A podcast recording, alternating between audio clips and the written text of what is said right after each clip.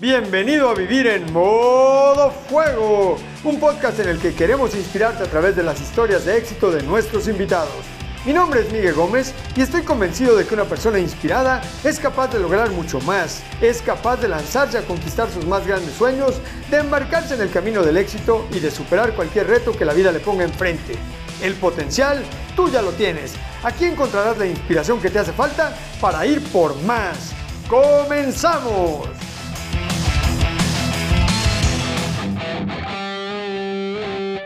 Hola, ¿qué tal mis queridos rebeldes? Bienvenidos a otro episodio de Vivir en modo fuego.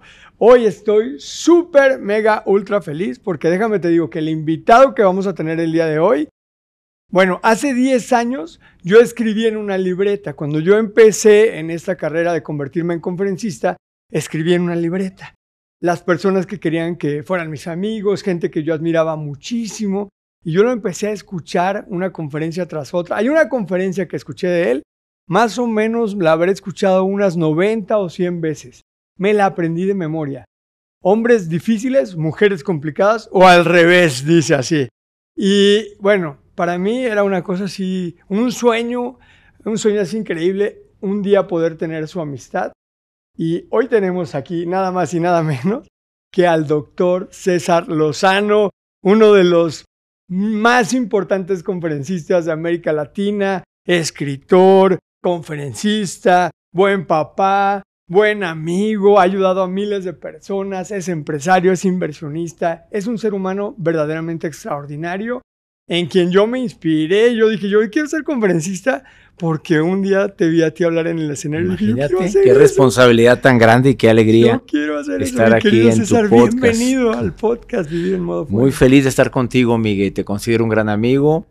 Y lo que no dijo es que también él se certificó conmigo, pero no requería certificación. ¿Por qué? Porque ya eras, ya dabas pláticas, ya tenías experiencia y con toda la humildad que tienes, fuiste a certificarte nada más una vez. Creo que llevas cuántas certificaciones. Como cinco veces. Llevas cinco certificadas. Que hay una certificación, ahí está Miguel.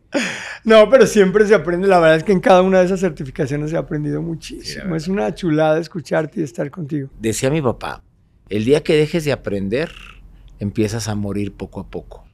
Y yo le agrego, el día que dejas de aprender y de asombrarte, empiezas a morir poco a poco cuando perdemos la capacidad de asombro, cuando estás tomando un café como este y, dejas de degustar el café a los que somos amantes del café, o cuando ves un paisaje, o llegas a una playa, hayas ido varias veces a la playa, pero tú la ves una vez y ya, es que ya fui.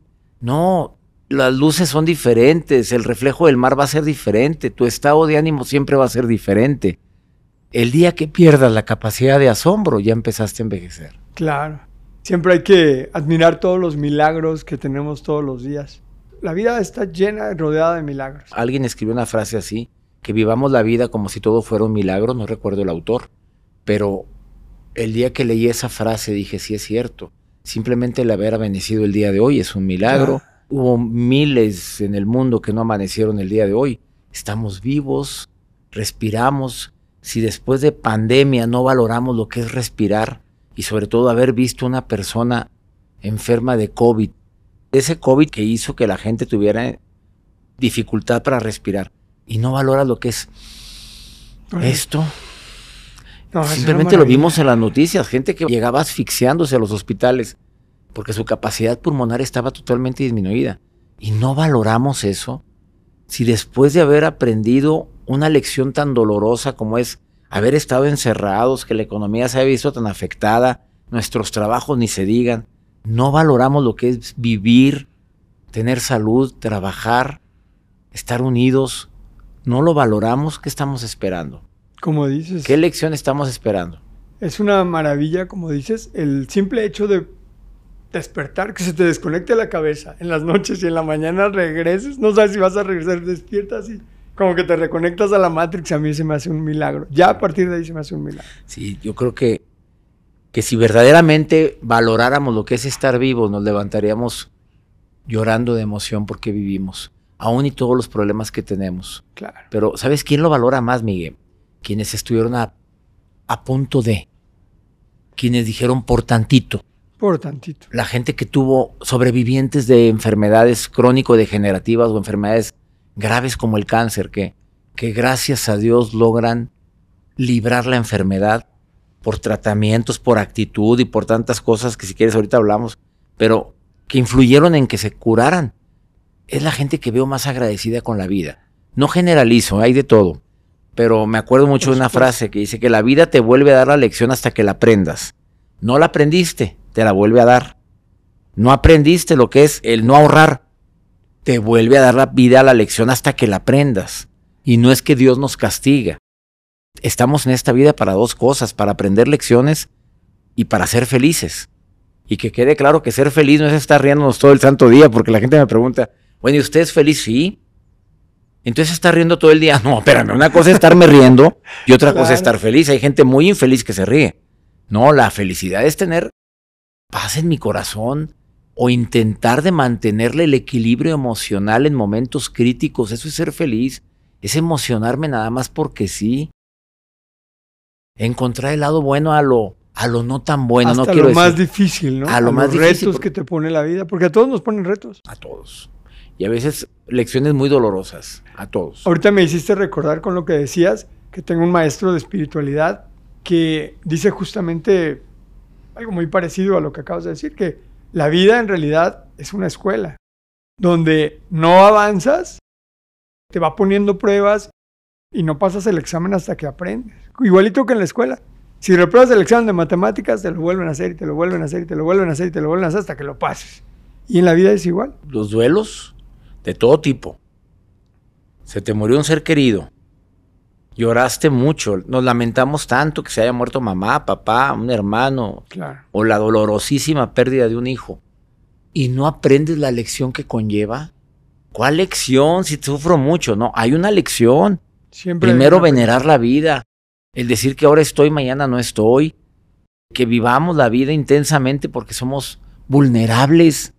A mí la muerte de mis seres queridos me ha enseñado tanto que nadie queremos tener una lección así, pero sin embargo es una lección dolorosa pero fuerte, que te puede hacer una persona diferente. Claro. Hay gente que después de que se le muere un ser muy querido se convierte en una persona amargada, triste, una persona que no, que no le encuentra sentido a la vida. O idealizamos mucho o nos olvidamos que somos temporales. Y somos todos temporales. Nadie queremos imaginarnos la pérdida de un ser muy amado, nadie. Pero sin embargo puede ocurrir. Claro. Si no es que se nos adelantan, nos adelantamos nosotros. Todos vamos para allá. Me acuerdo mucho de mi madre que decía, cada que decíamos algún tema relacionado con la muerte, ay, ni digan.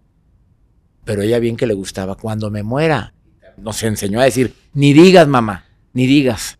Hasta que un día mi papá dijo, a ver, a ver, a ver, ¿por qué siempre que hablamos de la muerte, siempre dicen ni digan? Si lo único seguro que tenemos es eso, pues vamos a, a entender lo que lo vamos a vivir, que ustedes van a vivir, y decía mi padre, y Dios quiera, y no sea contra natura. Contra natura es que se vayan ustedes antes que nosotros, que eso es contra la naturaleza, porque lo normal, lo natural, lo esperado, y es más, lo idealizado para mí es irme primero que mis hijos. Claro, nadie quiere Pero ver a un hijo. Nadie queremos vivir esa experiencia. Y sin embargo, tenemos miedo a hablar de eso. Por eso admiro la tanatología, me encanta leer libros de tanatología. Un libro mío, uno de los libros que tengo, es una buena forma para decir adiós. Lo aprendí después de la muerte de mi madre. Lo aprendí y lo escribí. Y escribí ese libro especialmente como un manual para quien esté viviendo un duelo, para quien esté viviendo el proceso del adiós tan doloroso, porque nada es para siempre, Miguel. No, de hecho, decía Steve Jobs que uno de los mejores regalos o uno de los mejores inventos, más bien decía así, uno de los mejores inventos que existen es la muerte, porque ante la perspectiva de que todos vamos a morir, pues, ¿qué te puede dar miedo? ¿O qué te puede dar pena? No te limites de hacer, de intentar buscar tus más grandes Ay, me sueños. encantó porque, eso. pues, te- Fíjate lo que todos acabas de para decir. el mismo lugar. Como dice Diego Dreyfus, dice mucho, te vas, Te a, vas a morir. morir. Y lo dice mi amigo Diego, te vas a morir. Sí, Y al principio fue muy criticado porque pone siempre hashtag te vas a morir. sí. yo creo que es una gran realidad de qué te puede dar miedo a emprender, a crecer, Y nos vamos a ir un día a luchar por tus sueños y nos vamos a morir. Él tiene mucha razón en eso. Y dura muy poquito la vida como para no intentar luchar por tus sueños o, tener miedo de frenarte por, porque tienes miedo, tienes angustia y ay, ¿qué va a pasar? Pues que te vas a morir, dale, güey, porque te vas a morir. Como decía mi papá, entre más años cumplas, más rápido sientes que se va la vida. No, la vida lleva el mismo tiempo. El reloj va igual. Pero sí se siente diferente. Pero claro que lo voy sintiendo. Otra vez cumplí años, dije la última vez, pero no acabo de cumplir. Y otra vez Navidad y ahí va el pino para adentro, el pino para afuera, el pino para adentro. Ya mejor dejémoslo ahí, tapémoslo con una sábana y apágalo, pues ya para qué batalla. Vamos a hacer esa iniciativa, ¿para qué lo quitamos? No decimos que queremos que todo el año sea Navidad, bueno, vamos a vivirlo. A mí me gusta mucho la temporada de Navidad. A mí me encanta la Navidad. Es mi temporada favorita. El día de Navidad, la mera noche de Navidad, así, híjole, no me encanta tanto, tanto. ¿Por qué? ¿Sabes? Yo vengo de papás divorciados, entonces no era tan bonito. La Navidad siempre andábamos de un lado para otro, de arrimados aquí, de arrimados allá. O sea, no, no era tan bonito. Dejó de ser tan bonito para mí cuando ya no pudimos estar todos juntos. Pero la temporada de Navidad es una cosa que me fascina. Adornar con las niñas, los inflables, el árbol. Esa temporada me encanta. Y ahora, claro, con las niñas lo disfruto mucho más pero siempre me queda como esa sensación de mis papás, de...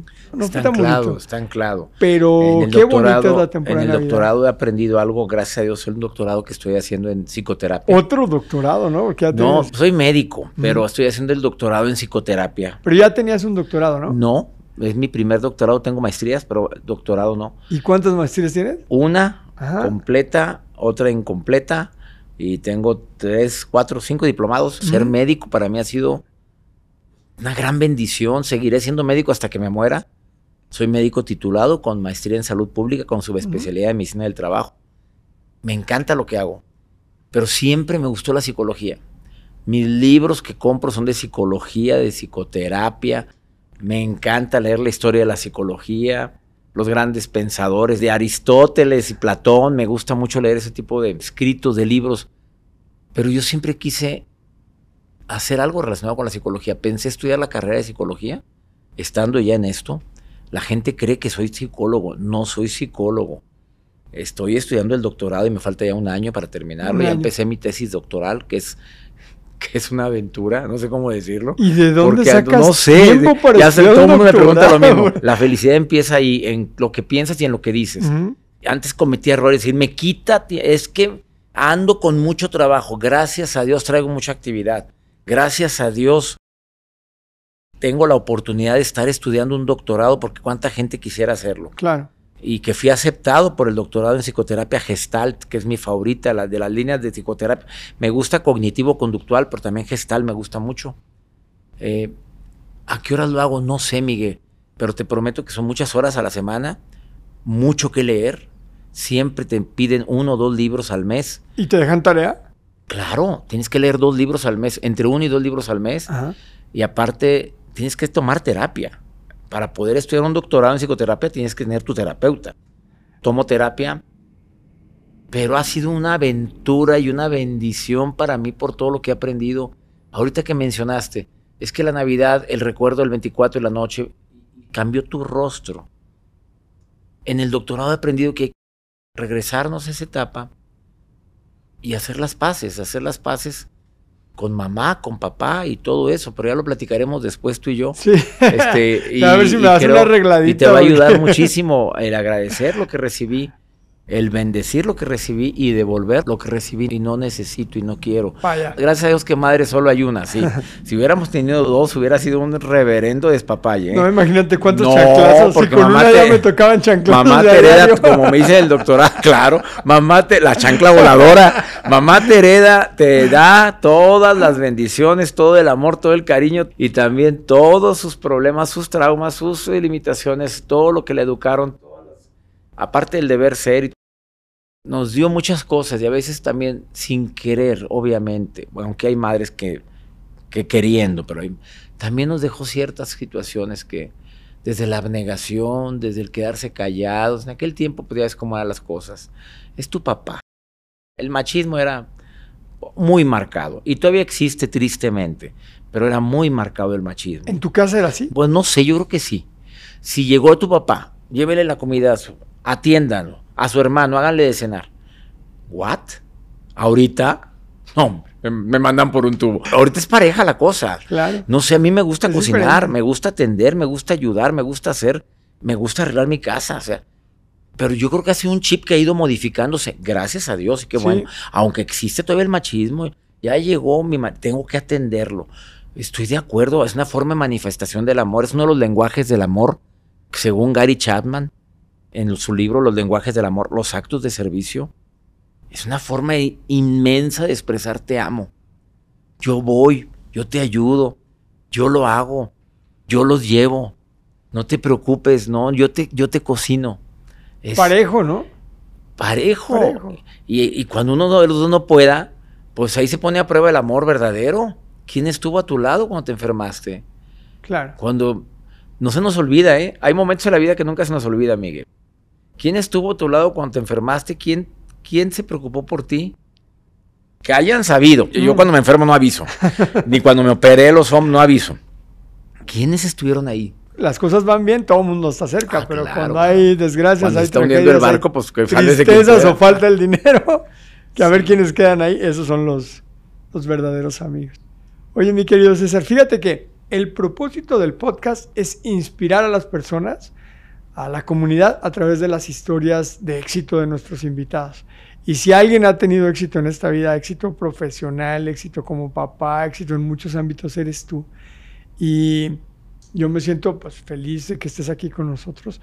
Cuéntanos un poquito cómo empezaste, cómo pasaste de ser el doctor, que era el médico, a ser un médico del alma, porque te he escuchado decir muchas veces, colgaste la bata para convertirte en un médico del alma y ayudar a millones de personas alrededor del mundo.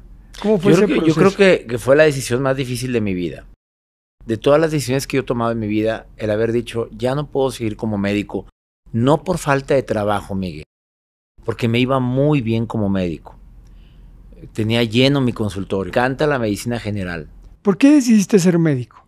¿Por qué? Porque creía yo que era la única profesión donde podías ayudar al prójimo. Ah, Erróneamente. Y siempre crecí que con la única forma que puedes ayudar más a la gente, mis ganas de ayudar están presentes desde que yo era niño. ¿Siempre quisiste ser médico desde chiquito? Desde chiquito, primero veterinario, Ajá. después pasé a agrónomo y luego cambié a médico. Como a los siete años dije médico. Y de ahí... De los siete años no hubo poder humano que me convenciera a no ser médico. ¿Y tus papás te apoyaron para Sí, esa- mis hermanos, somos en total siete hermanos.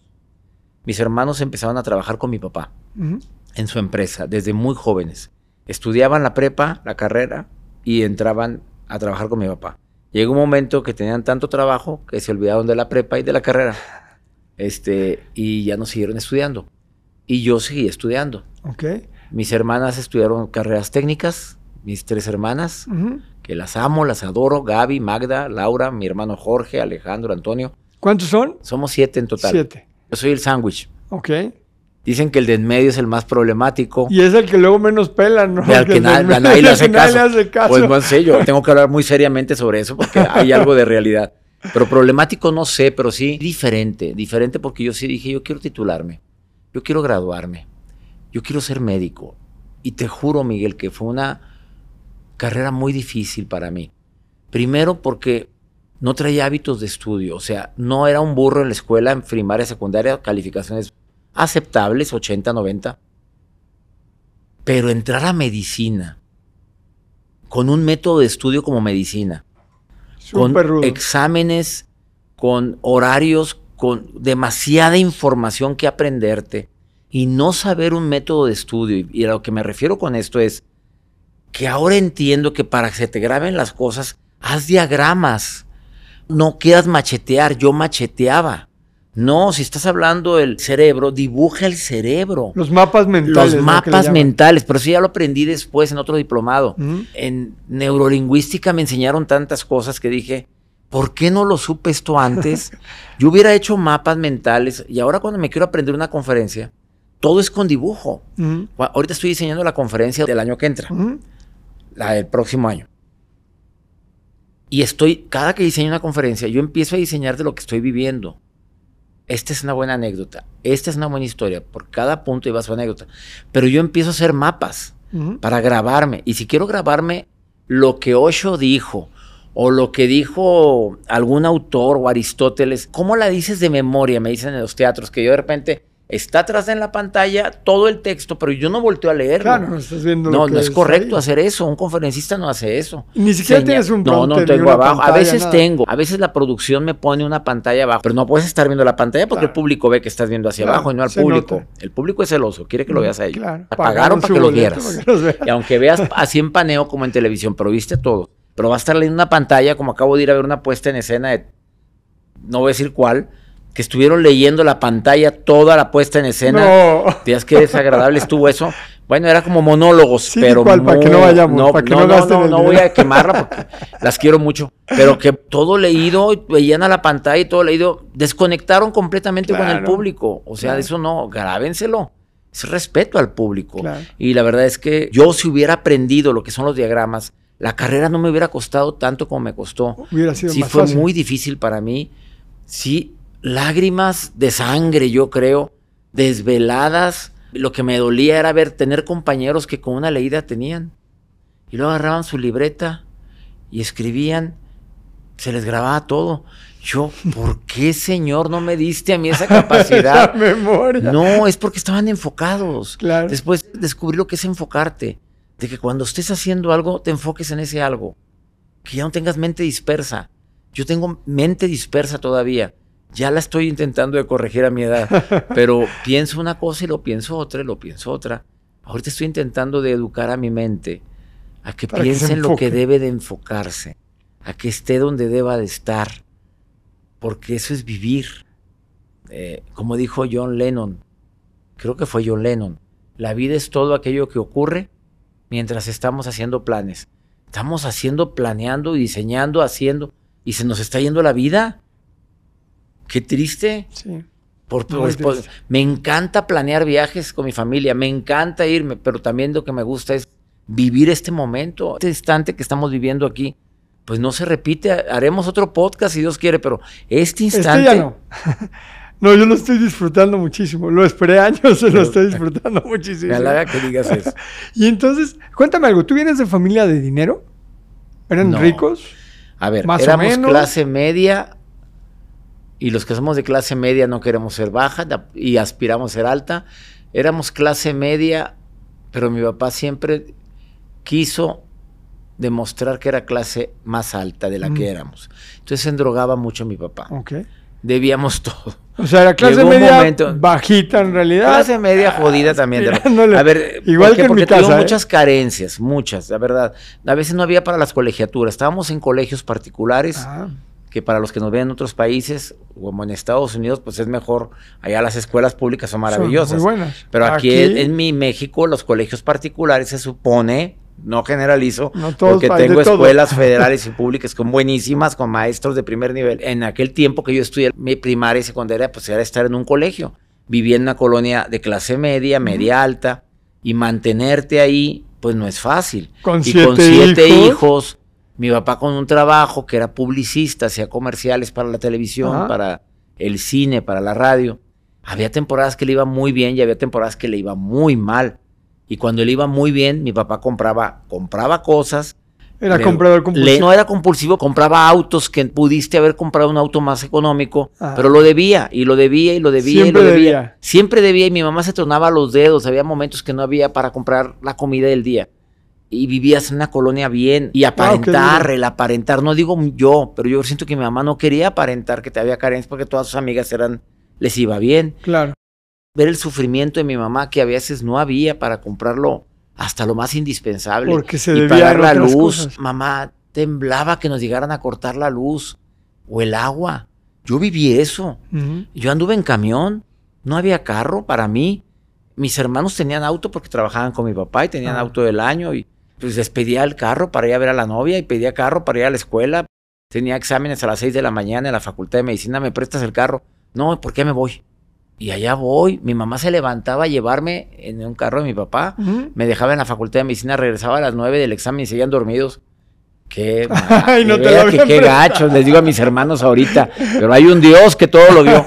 Este, y es que no, que ya, no, no que ya te prestes. ah, no, ya me voy, ya me voy, seguían dormidos ahí. Ahora no les prestes tú tu coche. No, es que eran el sábado. no se los prestes. No se los presto, no, tengo hermanos, los quiero con todo mi corazón. a. Te vi el Este, otro día que estabas con ellos. Pasaste unos días muy bonitos. Sí, en- con mis hermanos. Intento juntarlos a cada que puedo. Fíjate que como viajo tanto, Miguel, a veces no es fácil. Quisiera a veces juntarme más con mis hermanas, mis hermanos, mis sobrinos. Mi finca es el lugar de reunión, una finca campestre que tengo y ahí los invito o en mi casa, donde podamos. De joven decía yo quiero una casa grande para juntar a mi familia, siempre decía lo mismo. Y siempre buscaba que hubiera casa grande para juntar y seguí con esa mentalidad.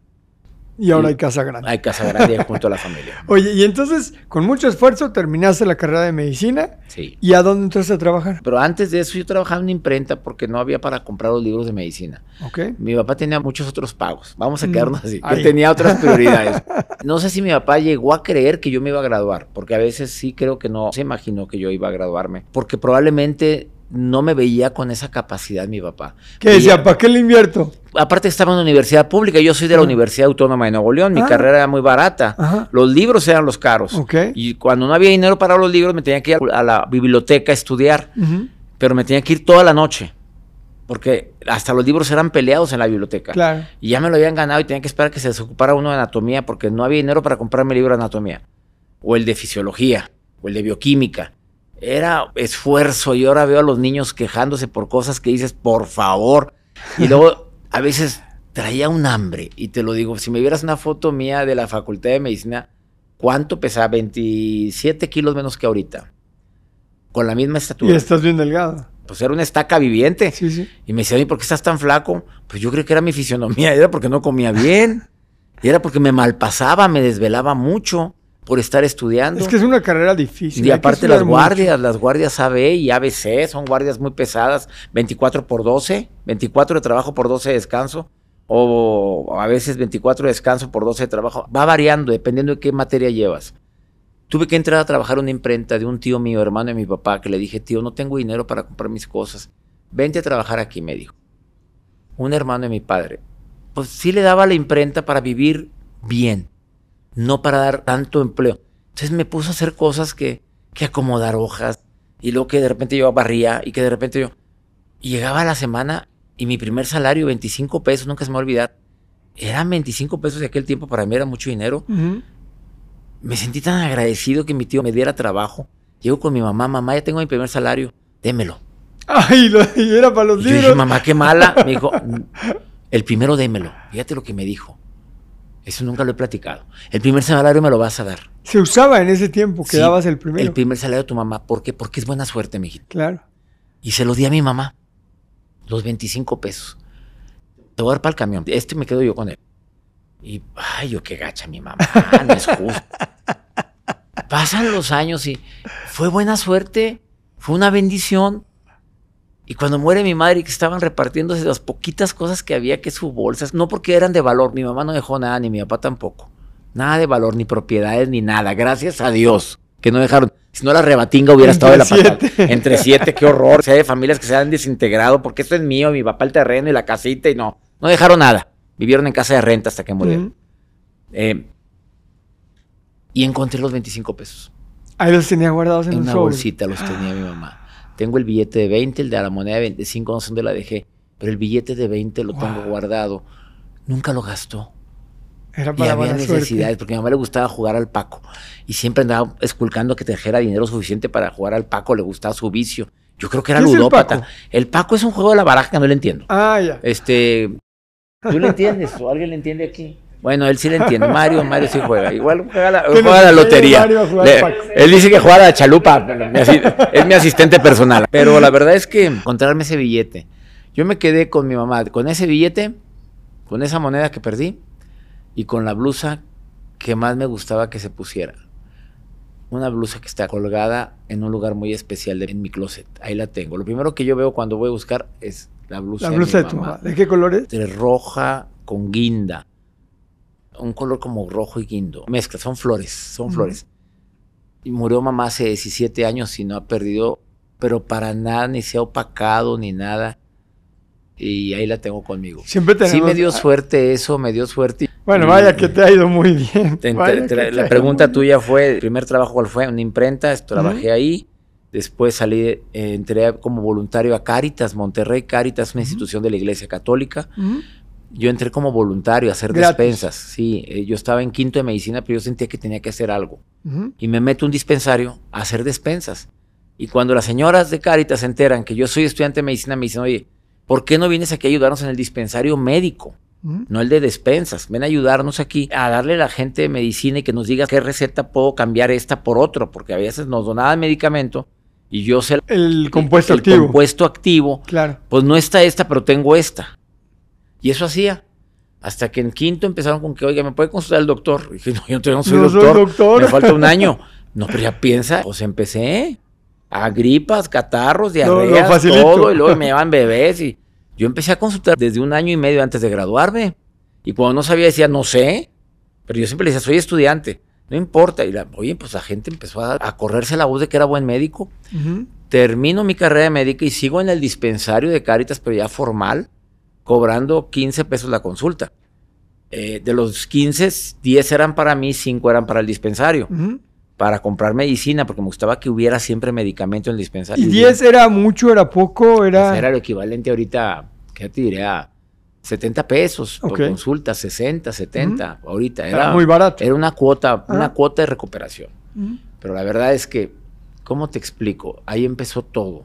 En un dispensario. Yo me iba en camión con mi bata, en una colonia marginada cerca de mi casa, La Estanzuela. Iba al lado de una iglesia, San Isidro. Yo llegaba de 3 de la tarde y me iba hasta las 8 de la noche a la guardia. Tenía guardia en mi servicio social que era de 9 de la noche a 9 de la mañana. Tenía que tomar un camión, dos camiones. Salía de mi dispensario y me iba a hacer la guardia nocturna. Y así estuve mucho tiempo.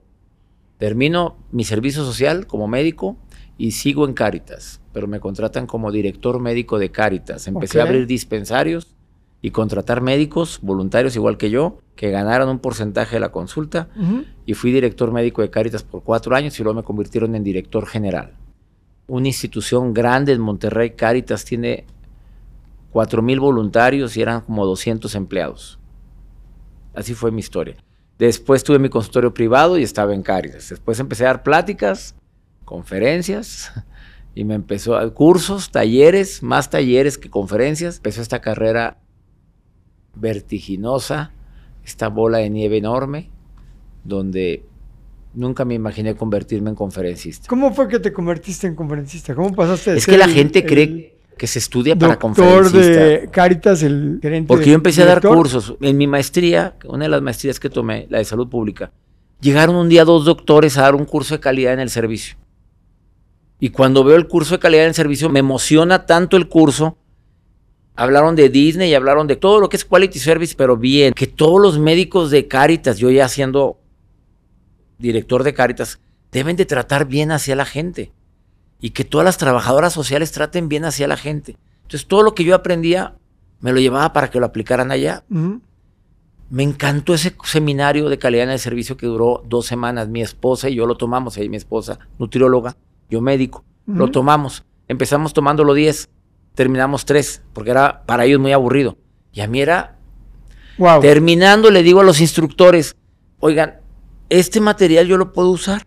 Fíjate la pregunta, si supiera lo que hicieron. Me dijo, desde el momento en que te inscribiste, este material ya no es mío, dijo el instructor. Este ya es tuyo. A ver, pero yo puedo usar los acetatos, en aquel tiempo acetatos, que ponemos en proyector para... Sí, los puedo usar. Puedo cambiarlo. De eso se trata, que tú le pongas tu cosecha. Ah, bueno, me voy. Y empecé a dar cursos a mis empleados. Y yo veía que mis empleados de tres horas de calidad en el servicio, pero yo veía que mis empleados tomaban el curso y estaban atacados de risa.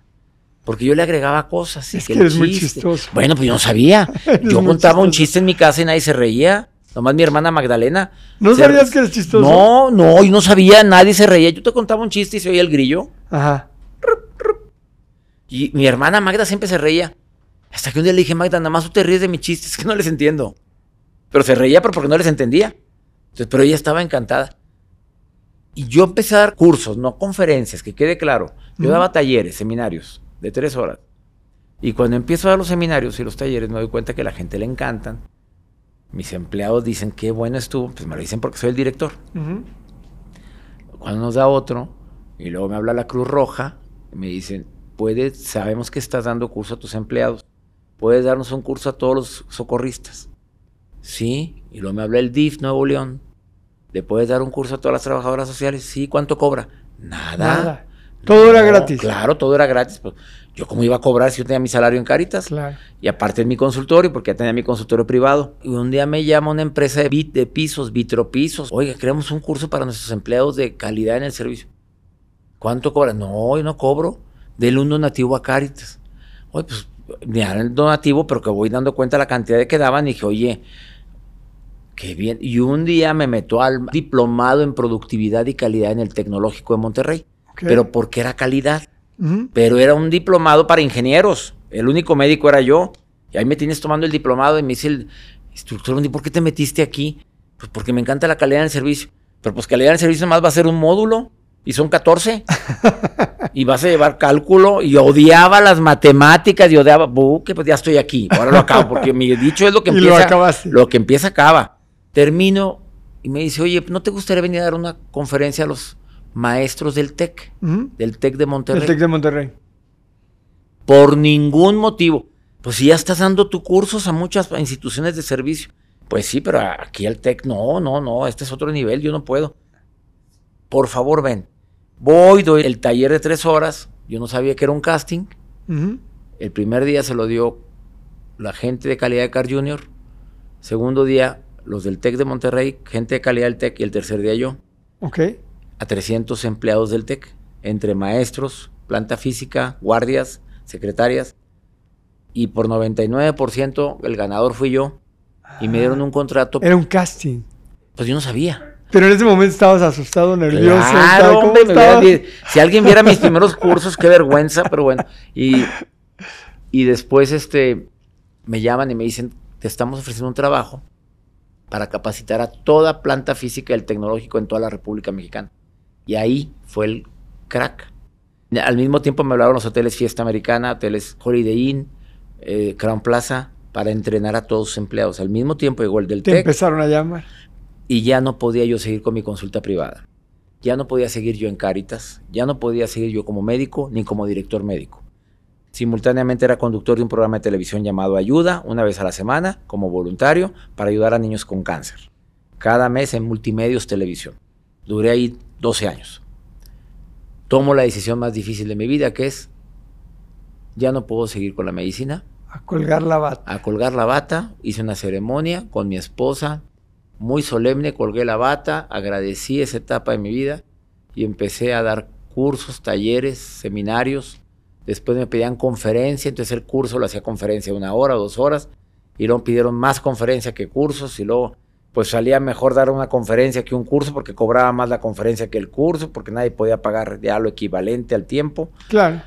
Capacité a más de 150 empresas internacionales, a muchísimas empresas en seminarios de 3, 5, 8 horas, a Banorte, Banregio, a Banamex. Siempre tuve trabajo, siempre tenía cursos yo, seminarios. Llegó el momento en que eran tantos los seminarios que dije, voy a seguir con mi voz así voy a seguir con este ritmo de trabajo si tenía Es que son muchas horas hablando en público y la voz se lastima. no tengo la misma voz que tenía hace tiempo. Claro.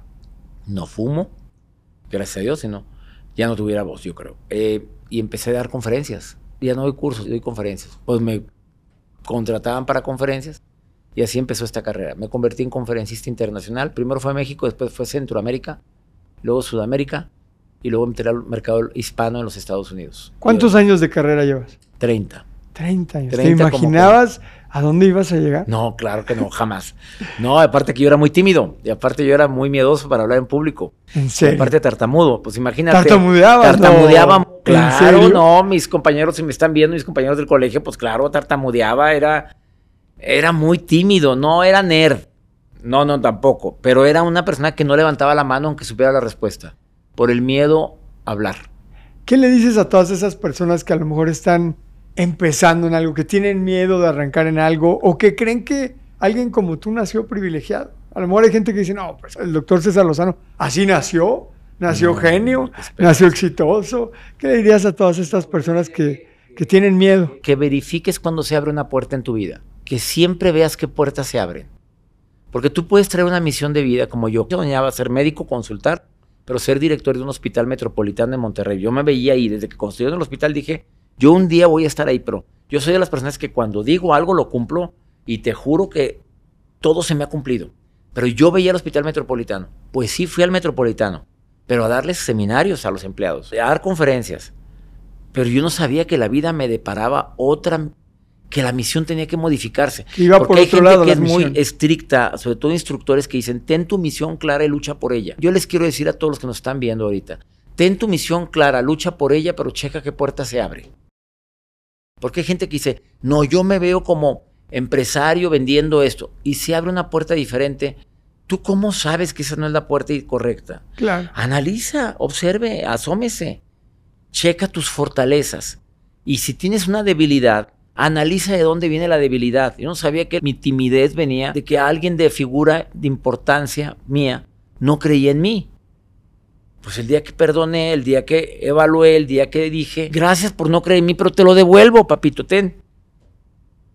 Empecé a cambiar completamente. A veces es algo que traes en tu mente Claro. que te inculcaron, que sin querer te heredaron y pasó eso. En ese momento te pido que tú hagas un alto en tu vida y digas, no, a lo mejor sí soy bueno para esto, a lo mejor no soy tan malo para esto. Siempre he dicho, hay que luchar por tus fortalezas, siempre explota tus fortalezas y detecta tus debilidades, pero analiza tus debilidades, ¿de dónde vienen? Ahora agrego eso, ¿de dónde vienen? ¿Por qué viene esa debilidad? ¿De dónde salió? ¿Por qué de repente me pasó esto?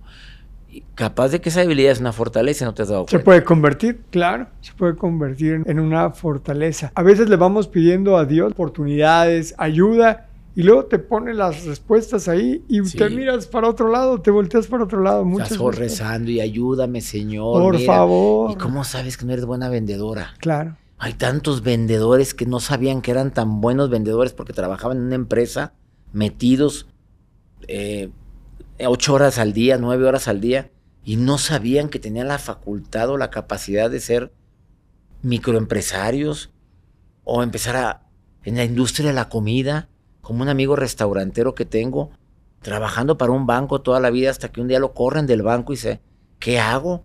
Me dieron tanto de liquidación, le dije, pon un restaurante, pues te encanta la cocina. Sí, pero cocinar en mi casa, pero te encanta hacer paellas, te encanta hacer lasaña.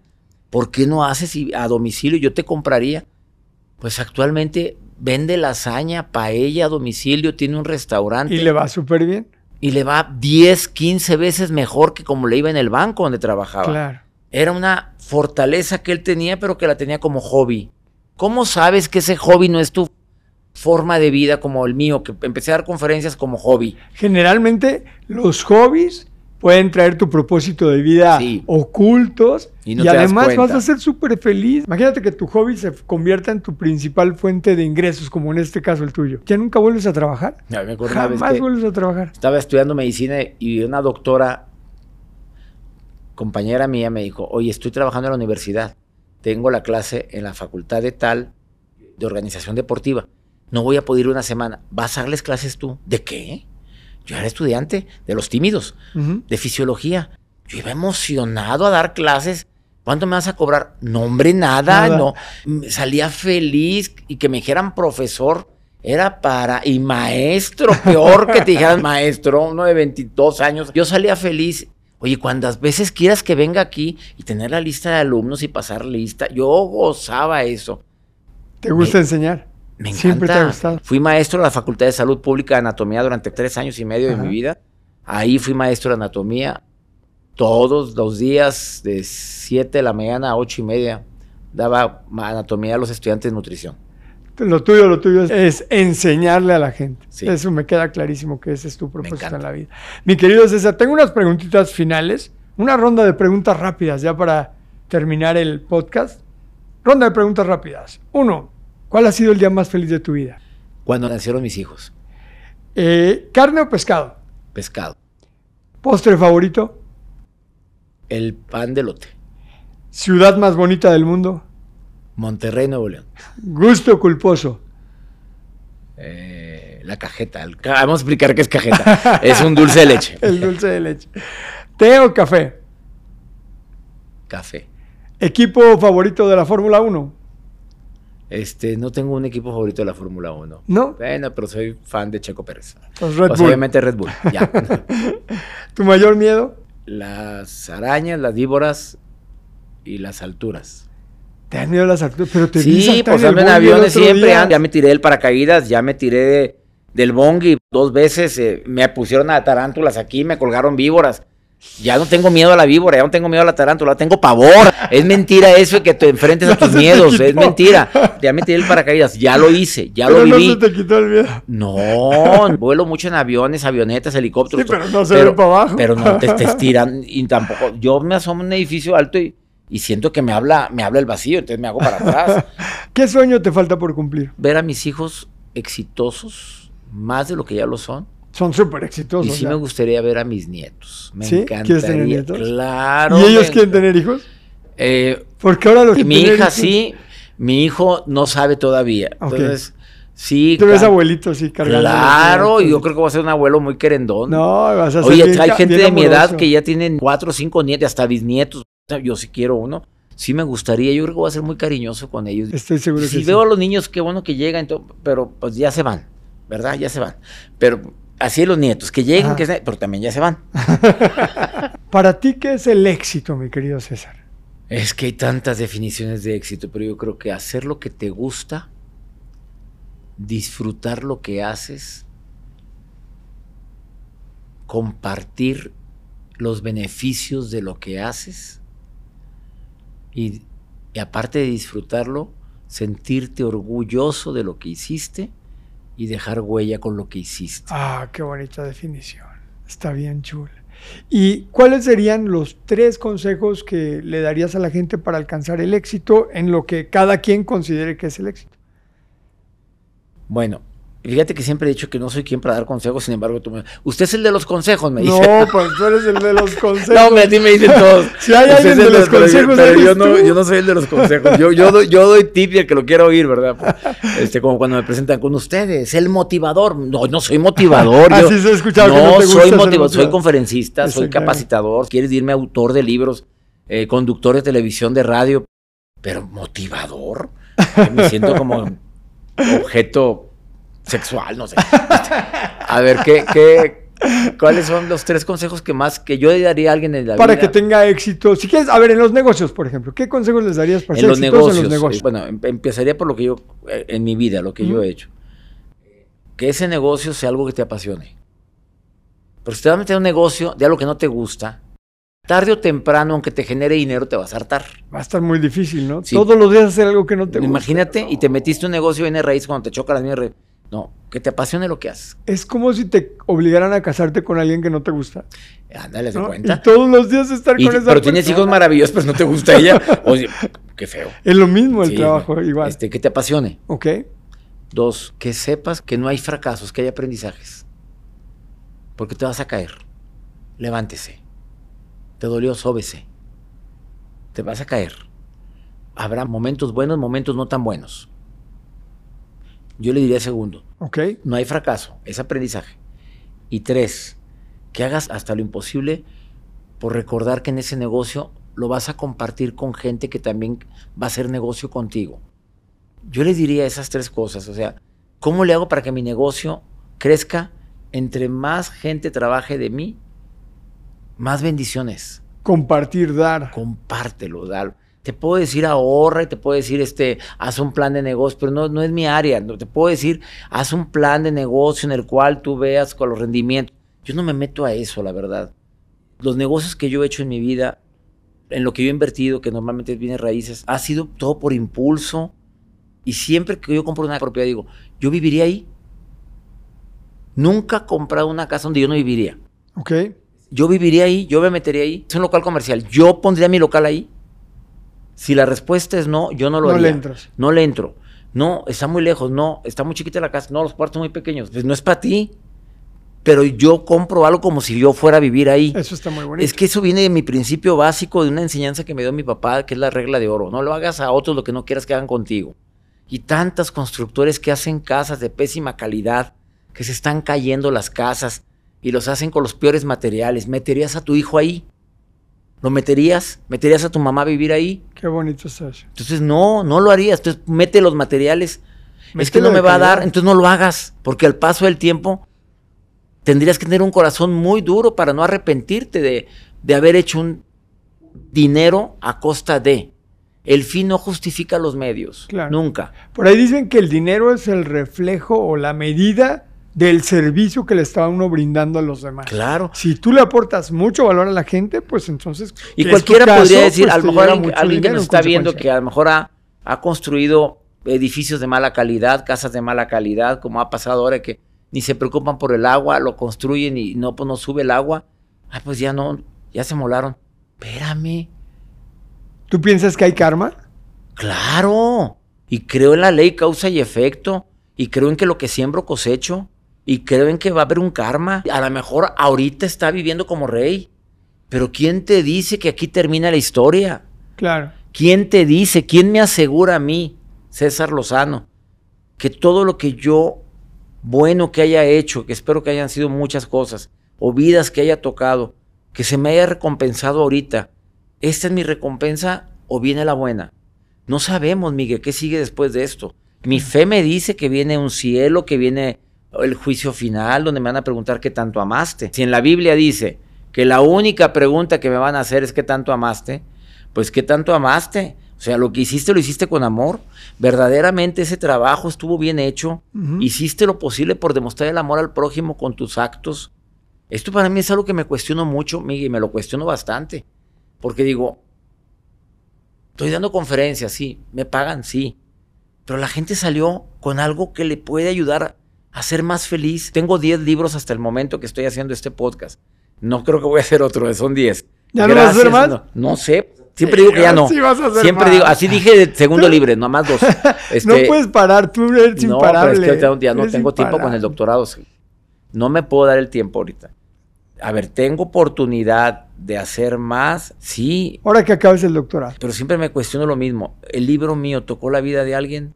¿Ayudó a alguien este libro? Aporta valor. Eso es lo que a mí más me pesa. No cuánto me pagan de regalías por libros. Nunca escribo un libro pensando en regalías. Ese no es el negocio mío. Siempre en cuánto valor vas a Yo aportar a siempre la digo, gente. ¿qué le voy a dejar a la gente? Que me pagan regalías y que se venden mis libros de fuera de las conferencias, se venden muy bien. Ay, gracias, señor, gracias, lo agradezco infinitamente. Pero fíjate, esa es la consecuencia lógica de estar pensando, de tener en la mente el servicio a los demás. Y el dinero te ha llegado a tu vida porque Por te has dedicado a una vida de servicio, Viene por añadidura. una carrera, toda y una vida de servir a los demás. compartirlo. Me No consta te- que no- eres no una no- persona no súper olvidemos de compartir lo que ganas, no olvidemos. Llámale, ¿qué le quieres decir? Diezmo, si eres muy creyente, bueno, diezmo. Pero llamar un porcentaje de lo que ganas ayuda a alguien. Ayuda a la gente que está contigo, ayuda a la gente que se la parte contigo. Pero también ayuda a gente que no conoces y que en algún momento determinado te convertiste en su ángel. Claro. Cuando dicen existen los ángeles, sí, pero yo creo también los ángeles terrenales. En mi vida han aparecido tantos ángeles que me han facilitado el camino, pero son humanos como tú, personas como tú que un día me dieron la oportunidad, que un día me abrieron la puerta, que un día me dijeron, ven a trabajar conmigo, que un día me dijeron, quieres dar talleres a todos. Son ángeles terrenales que me han ayudado a ser quien soy, Claro. gente que confió en mí, Que te ¿Qué los movió a ellos? Sí. Ayer platicaba con una persona y me decía, César, ¿te das cuenta cómo nos conocimos? Entramos juntos a estudiar inglés. Y luego en el inglés, tú estabas en Cáritas. Fui a un informe de Cáritas y me presentaste. Sabías que no tenía trabajo. Y me dijiste, te voy a presentar a uno que trabaja para el TEC de Monterrey, porque yo ya daba cursos para el TEC de. Monterrey, que es el director de planta física y construye cosas para el TEC. Y él es arquitecto, él es ingeniero civil. Los presento y le dan un contrato de cinco años en el TEC de Monterrey. Y gracias a eso se casa, tiene sus hijos, su familia. ¿Te das cuenta cómo te convertiste? Dije, no, pero te das cuenta que yo también he tenido gente igual que me han ayudado a ser Claro. quien soy. Nunca te olvides quién eres ni de dónde vienes. Y siempre ayudar a otros. Y siempre también. compártelo. Y siempre, a ver, ¿a quién le facilité el día hoy? Es una pregunta simple. Ahorita que aterricé en esta ciudad donde estamos. estaba alguien de la compañía de Aeroméxico esperándome al pie del avión.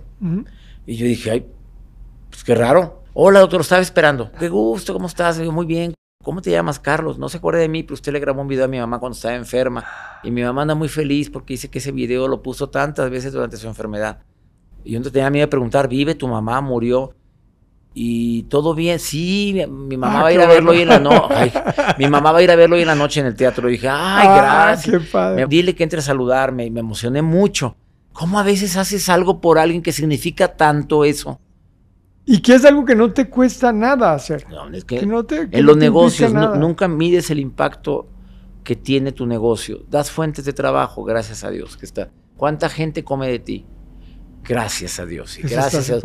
¿Cuánta gente has motivado para que crezcan en su vida? Gracias. ¿Cuánta gente ha participado en tus cursos, seminarios, conferencias, sabes? ¿Tienes idea?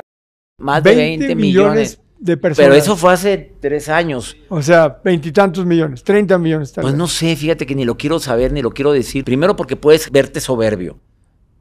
Así hayan sido 10, pero que haya tocado la vida de uno de esos Eso 10, está muy bonito. yo doy gracias a Dios. Te preguntaba esto porque te quiero hacer otra pregunta.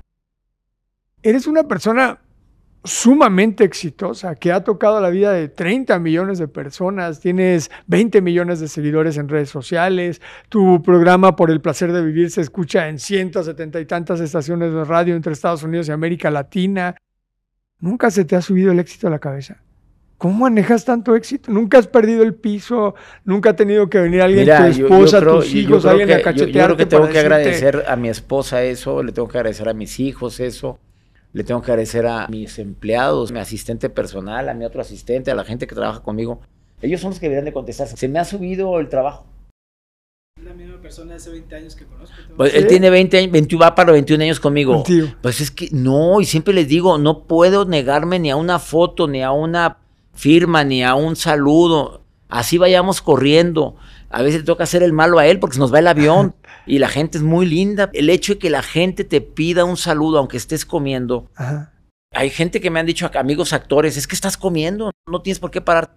Estoy comiendo gracias a la gente que me pide la foto. Estoy comiendo gracias al mesero. Sí, Gracias yo te he visto levantarte de la mesa no, para pero dar el abrazo y la firma y a la fuerzas foto. y eh, aunque estés porque el día que se me suban los humos me retiro de esto. Mira, me tomo una cápsula de Ubicatex todos los días. Ubícate, César, porque esto es temporal. Y ahorita estoy, mañana no estoy. ¿Tenemos sold out el teatro? ¿Lo tenemos sold out? Sí. Mañana a lo mejor no va nadie. Entonces, mejor cállese la boca, póngase a trabajar con amor. Arrieros somos, en el camino andamos. Todos somos iguales. Damos gracias a Dios que la gente compra mis libros. Gracias a la gente que compra un boleto para ir a verme, que toma un curso en línea conmigo, compra la certificación, que me sigue en la radio, que entra a mi canal de YouTube, que es canal de R. César Lozano. Gracias a la gente como tú que me ayuda a expresarme ahorita. Me siento como platicando con, como si nos conociéramos de toda la vida, Miguel, aunque tengo con suerte como ocho años, pero nueve, pero como si nos conociéramos de toda la vida. Me hace sentir eso. Eso me hace sentir que tengo los pies bien firmes en la tierra. Y yo quiero que cuando termine mi etapa terrenal, yo quiero llegar con, con saldo a favor. Estoy seguro que vas a llegar con contra. Salafo. Y quiero llegar con Dios a decirle misión cumplida. Quiero decirle gracias por darme la oportunidad de la etapa terrenal. Y mira, si lo hice, lo hice con todo mi amor. Si no lo hice como tú querías, te juro que lo intenté. O como creí que tú querías. Pero no quiero llegar a mi etapa final con saldo en contra. Ay, qué bonito, qué bonito. Eres un ser maravilloso. Me consta que eres generoso, que ayudas, que haces todo con amor. Te he seguido ya por muchísimos años y tengo ahora el placer de ser tu amigo y de que me des la oportunidad de estar cerca de ti.